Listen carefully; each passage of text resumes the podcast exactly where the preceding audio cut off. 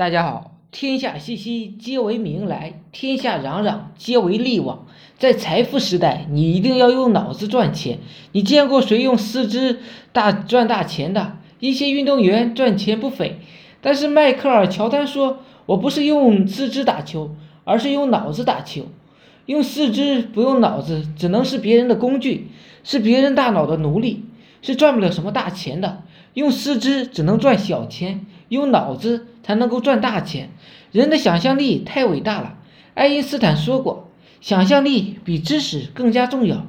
美国通用电气公司前总裁杰克韦尔奇说过，有想法就是英雄。人类如果没有想象力，就如同猿猴和黑猩猩。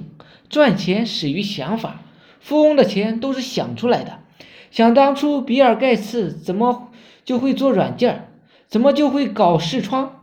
因为他想到了，正如他自己所说：“我眼光好。”亚洲首富孙正义在美国读书时没钱，就发明翻译机，一下子卖了一百万。后来开创了软银，他的头脑和眼光也了不得。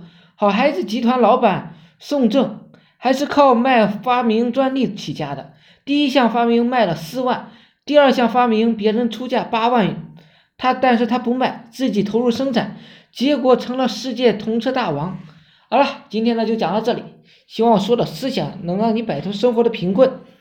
我的微信号是二八零三八二三四四九。